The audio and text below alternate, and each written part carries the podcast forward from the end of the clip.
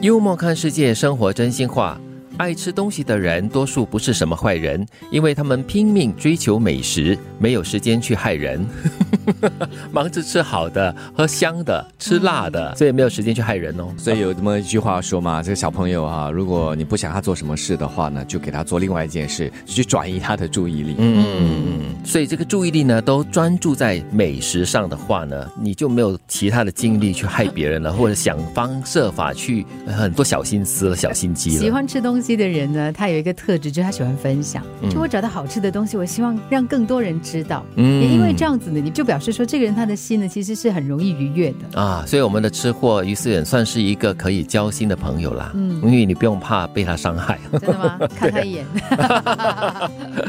最后把你逼疯了的，往往是那些口口声声说为了你好的人。也对，不要把人家的话当真。常常这些人哈，就是说，哎呀，我说这件事情或者做这样的事情，都是为了你好啊，怎么样怎么样，苦口婆心的哈。那是他的口头禅而已啊。对啊，但是常常就是因为这样子给你施加了压力，无形的那种压力哈，有时候会真的把人哈往死里推的。嗯，但是常常会说哦，都是为了你好的人，你要分辨哦，有两种，一种呢是你在。生活上的浅交，嗯，就是说，可能他说这句话的时候有不一样的目的，对。但是有一种呢，就是你最亲的人，比如说你的。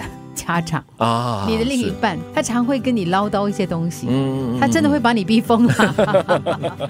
他为了你好，是从他的角度来看对你的好，是，但是真正是不是对你好，或许他应该从你的角度来看看。对我们自己来说，也是一个提醒。是对他的那套好，可能未必适用在你身上哦，所以你就不要口口声声都说啊，我是为了你好这样子。你给的未必是他要的。对，成长过程中最要紧做好的事就是。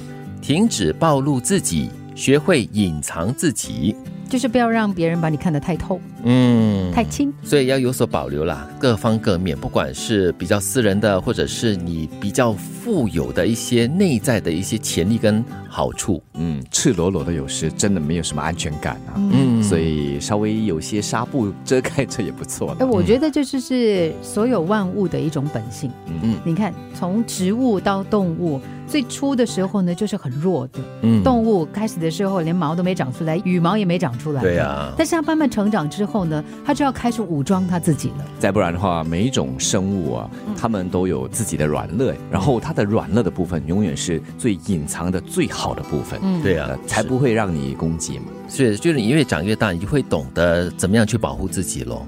这个世界上唯一不会变的就是这个世界随时都在变，往前看。即使场景一样，你也会不一样了。嗯，世界上唯一不变的常理就是变，可是变也是永恒，不变也会是永恒哦。所以啊，我们就要就是接受这样的一种定律。嗯，当你接受它是一个定律的时候，你就不会觉得说它跟你原来要的东西不一样，因为它本来就要改变成你不懂的东西。所以有时候事情发生改变了过后，你不要耿耿于怀啦，也不要揪着心这样子说，我就是不要改变什么东西，最好就是保持原样哈。但是这是不可能的喽。再不然的话，就不要对着对方。说你变了，嗯，因为他是可以变，他也是应该变的，所以不要因为这样子而觉得你被欺负，或者是你被欺骗了。